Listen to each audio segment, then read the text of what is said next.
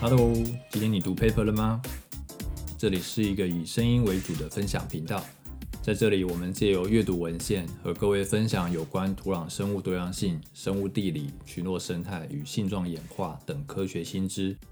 我们也会聊聊自己的研究想法与经历，欢迎各位收听。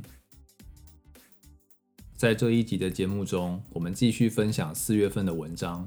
有两篇与土壤生态有关，三篇和生物地理学有关。两篇与土壤生态有关的文章是苏格兰斯特林大学 Jolie 等人发表在 Ecology 上面的文章，题目是“降雨减少时，食碎屑动物间的协同作用会消失”。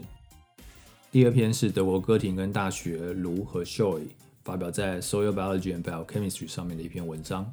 题目是土壤微生物群落对三毛榉针叶树混合林的响应，随着样地状况而不同。和生物地理学有关的文章是德国奥登堡大学 Ria Bof 等人发表在 Ecology Letter 上面的文章，题目是形状很重要，浮游生物细胞的几何形状与多样性之间的关系。再来是德国哥廷根大学乌迪等人发表在 Global Ecology and Biogeography 上面的文章。题目是环境异质性比面积更能预测全球物种丰富度的格局。最后是巴西哥斯亚州邦大学的 Pessoa 等人发表在 Journal of Biogeography 上面的文章，题目是揭示新热带地区局域粪金龟物种丰富度的驱动因素。那我们就继续下一篇跟形态有关的文章。发表在 Ecology Letters 上面，作者是 Alexey Lyabov。这篇文章它跟形态有关，研究的对象是一群异银性单细胞的生物。那是在海洋中的这些单细胞异银性的生物，它们的形状。那单细胞的生物，我们都知道，一个细胞就是一个个体，它中间没有什么组织啊、器官之间的差异。但是住在海洋里面的单细胞生物，它们的形态多样，大小也多变，不同的物种、不同的类群，它们的形态是差异很大的。那作者们就很有趣的是，他们就去看这些单细胞生物的形状，或者是它们的体积，也就是它们的大小，能不能够去解释、那去说明它们在分类层级、分类单元上面的多样性。所以他们做了一个简单的分析，在我看来，我觉得这分析不是太难。他们把细胞大小及细胞形状当做放在一个方程式里面，然后尝试弄一个方程式是能够去说明物种多样性变量的分布格局。好，研究的结果发现，物种多样性很大程度的跟细胞的延长、细胞的延伸，就是细胞的形状有关。那也跟细胞的体积大小有关。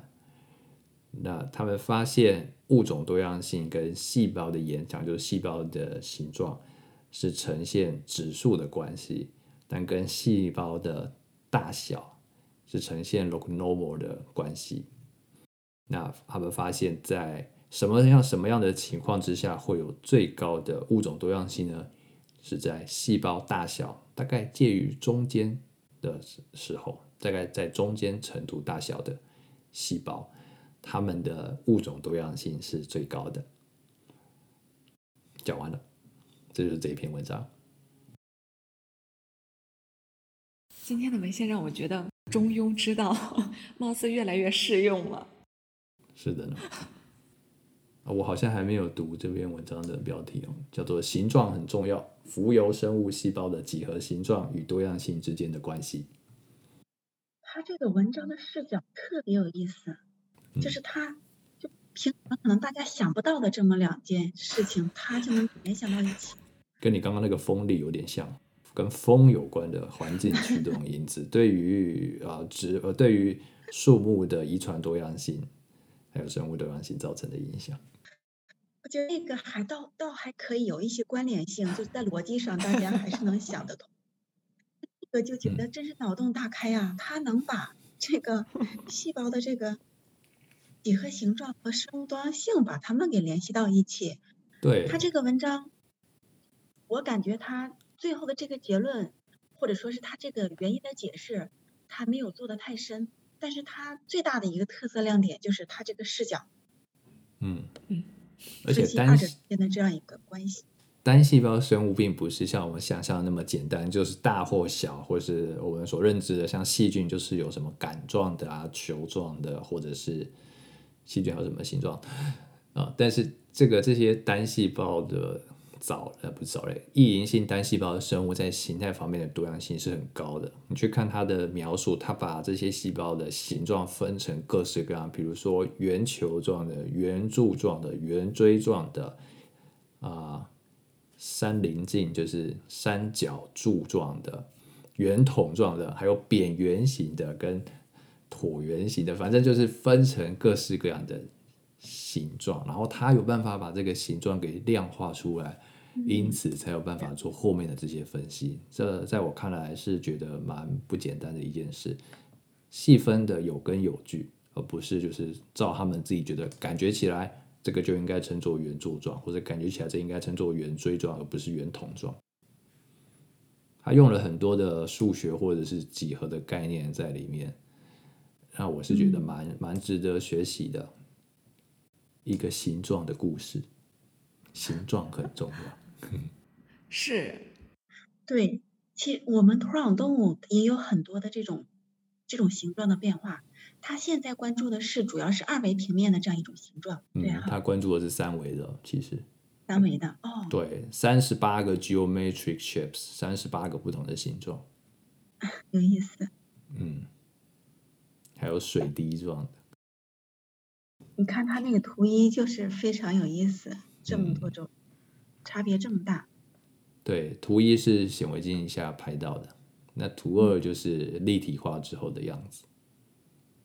还有图六也有画出一些立体的样子，然后去看这些不同的形状，它们大小，还有那个 aspect ratio，以及这些类群的多样性之间的关系。其实就是描述相关性，然后看什么样的呃方程式做数学公式，什么样的分布模式，所以这也是一篇很有趣的，跟形状或者跟形态特征有关。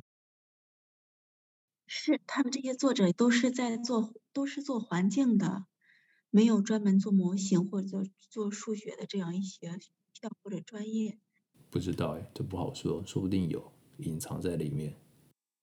或者本来就是呃从事数学或者做模型的哈，所以才会有嗯这样的想法，有意思的想法。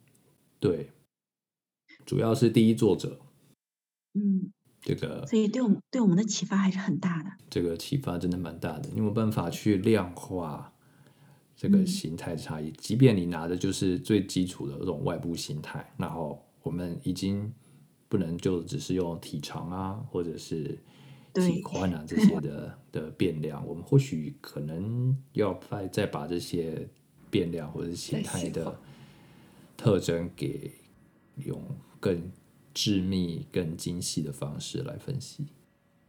哇，天，对，确实这确实是一个很重要的启发。嗯，就像我们之前主要就考虑一个 body size 体型大小，嗯，再一个顶多就是体宽啊或者二者的比例。实际嗯上这些指标可能可能还是不够的。嗯，蛮值得深入去研究，就着形态这个议题。对，嗯，收获很大。好的，还还有没有文章想要分享的呢？好像有蛮多都是跟生物地理有关的文章，谁要来介绍呢？那我来。好啊，这篇是发表在 Ecology 上面的，讲的是降雨减少时，食腐动物之间的协作作协同作用会消失。这篇文章作者作者们对呃温带森林中两种食腐动物马鹿和鼠妇对掉落物的分解能力进行研究。嗯，经过研究发现，当降雨量和降雨的频率减半时，嗯，表土的水分分别减少百分之七点八和百分之十三点一，但是这个水分的减少，呃，几乎对马路和鼠妇它们嗯，分解掉落物没有受到影响。嗯，而在高的降雨量情况下，这两种生物共同驱动的呃掉落物的分解，要比单独物种分解掉落物的效率高百分之六十五点五。嗯但在低的降雨量下，几乎没有变化，甚至是更低。嗯作者总结到，尽管食腐动物的活动会对嗯降雨模式的变化相对嗯不是那么敏感，但是在未来的降雨模式下，食腐动物之间的呃相互协同作用可能会消失。这一篇文章，我最大的呃读完摘要之后，我最大的收获就是物种之间的物种之间的协同作用，它是有一定的条件的。当这个条件就就比如说是马鹿和鼠妇这两种这两个物种，它们在嗯降雨量增加的时候，这两个物种协同作用，一起来分解掉落物的效率会增加很多。嗯这可能对于我们以后研究物种间的相互作用，可能有一个参考的作用。可能有些物种就是它们在一起，即使它们在一起共存了，但是，嗯，在一定条件下，它们协协同作用效率并不是那么高。但是也可能在特定的条件下，哎，两个人在两个虫在一起，他们效率就是工作效率就是很高。嗯这种关系可能对于我们以后的研究也有也会有一些启发，让我们从不同的角度考虑物种之间的协同。嗯，这个是一个生态系统功能的研究，土壤生态系统功能的研究。他们看的是降水的量还有频度是不是会影响到土壤动物对于掉落物分解的过程。对，对，呃，这边其实这个他们不是食腐动物，这个用词的时候要注意一下。这个 detritivore 你可以翻成碎屑者，就是是吃那些掉落物啊、有机质的，他们并不是腐食的，对所以可以视为是清除者，哎或者是这这个腐指的是腐殖质，对。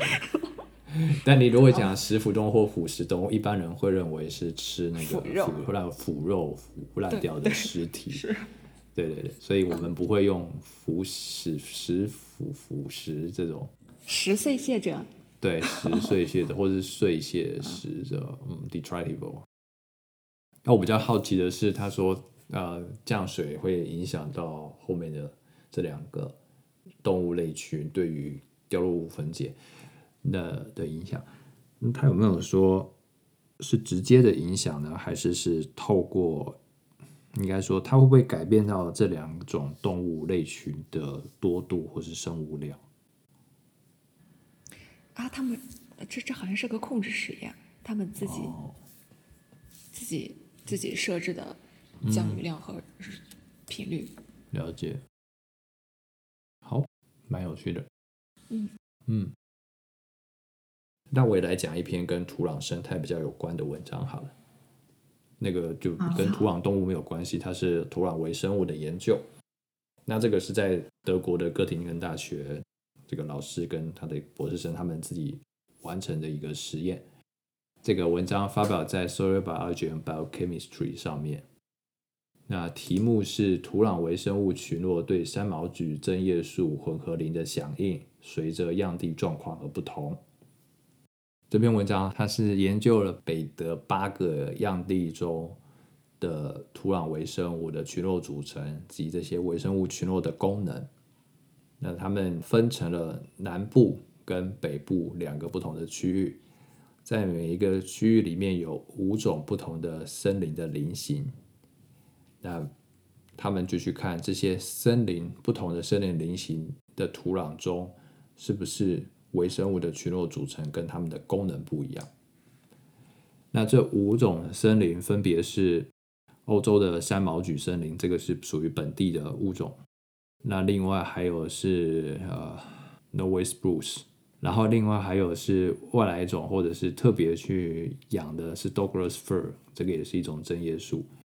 那另外还有两种呃两个不同的针叶树跟山毛榉的混合林。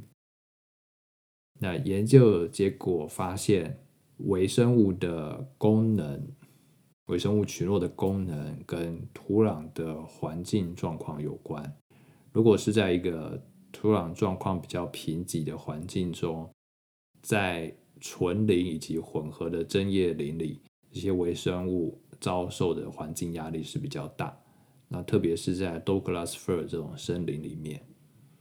那另外他们也发现，啊，如果这个地方是山毛榉森林的话，那微生物的结构以及它们的功能比较不会有有所变异。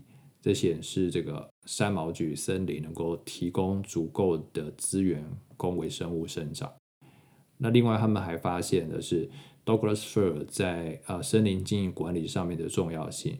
如果这个地方环境中的养分是比较少的，就是可能是因为土壤或是母岩的原因造成这个地方比较贫瘠，那或许可以建议种植 Douglas fir 这一种树木，然后来维持着呃比较充足的微生物的群落以及它们的功能。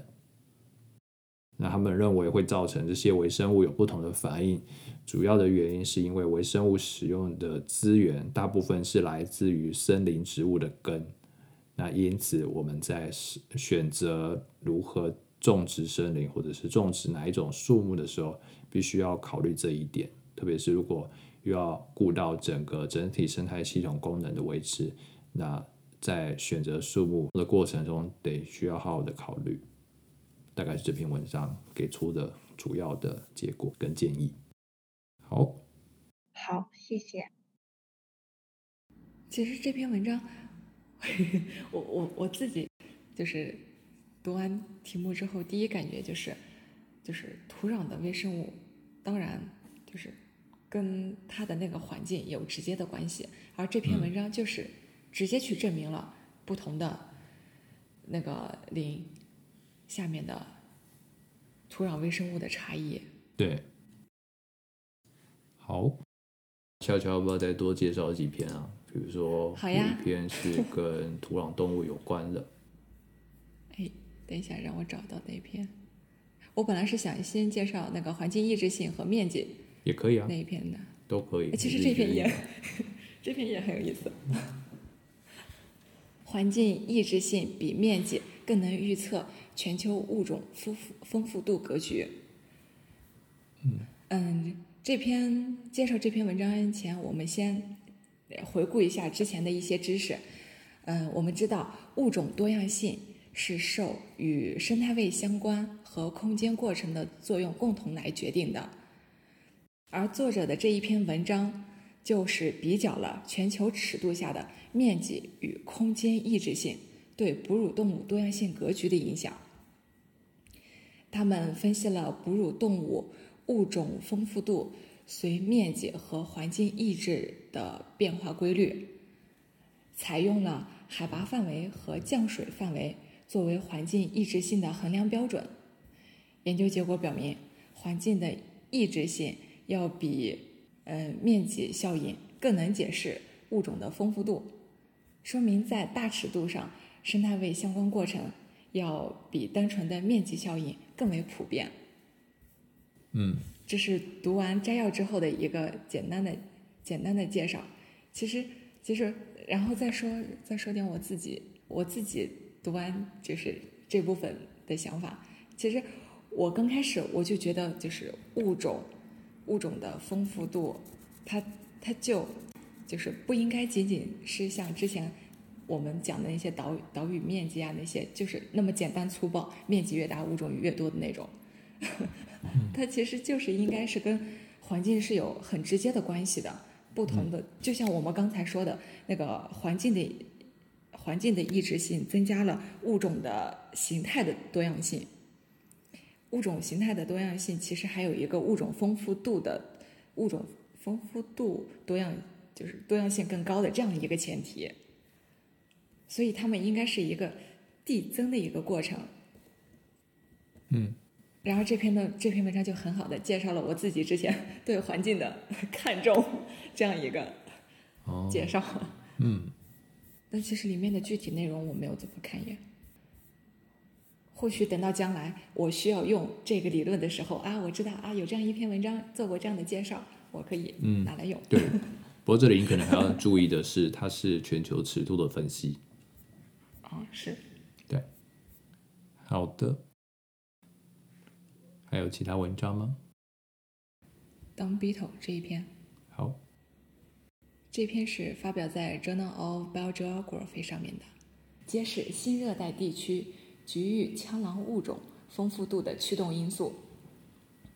这篇文章它以枪狼群落为研究对象，对它的群落物种丰富度、多度、嗯食物种类、生境类型以及采样时间等信息进行了调查，使用环境变量来解释物种多样性产生的六种可能性的原因，有生产力、水能、环境资源、生境抑制性、呃资源抑制性和季节性，从这几个角度去解释它的物种多样性的可能的原因。嗯嗯，作者以物种丰度，呃，呃，我把风度改成多度吧，物种多度，嗯呃，生态区、生态区域和食物类型为随机因子，在各解释变量中取选取最优模型，使用结构方程模型来评估哪些解释与枪狼的多样性的变化有关，以及它们之间是如何相互作用的。结果显示，呃，资源抑制性是枪狼丰富度的最佳单一因素。通过结构方程模型又显示，呃，多度、丰富度之间是呈现正相关性。其次，它的初级生产力、环境抑制性以及哺乳动物的丰富度，这些因素都会影响到枪狼的物种多样性。嗯，这是这篇文章的大概介绍。因为我自己有做过，有就是跟跟腐蚀呃腐蚀性类群做的一些相关的，可能会接下来做一些相关的东西，所以嗯可可以供我参考一下，人家就是通过这些因素去解释群落的多样性对一个角度。对，嗯，我觉得蛮好玩的是，他用哺乳动物的丰富度放到它的一个环境因子里面去解释枪狼的多样性。为什么他们会想要把哺乳动物丰富度放进来啊？因为哺乳动物会拉粑粑，啊，你说的很有道理。当鼻头。对，但这个是哺乳动物的物种丰富度嘞，并不是物哺乳动物的密度。但是不一样的哺乳动物的物种或是类群，会影响到它们的屎，会影响到枪狼的不一样的物种。会有偏好吗？就是这些不一样物种的枪狼，这些粪金龟，它们会特别喜欢某一种哺乳动物，比如说是，呃，一时想我我可以想象鸟的啊，鸟不是。其实我觉得 我觉得他们对哺乳动物没有偏好性，他们仅仅是喜欢那个粑粑，那那那个粪便。嗯那这样子哺乳动物多样性就没有影响了吧？哎，那如果是哺乳动物的多样性多的话，它的粪便我们可不可以理解为对应的粪便的量就多呢？不一定啊，它可以多样性高，但是多度是低的啊。或者营养营养成分不一样，肉食性的和植食性的，食草的和食树叶的，嗯，它排出来的里头的营养成分也不一样嘛。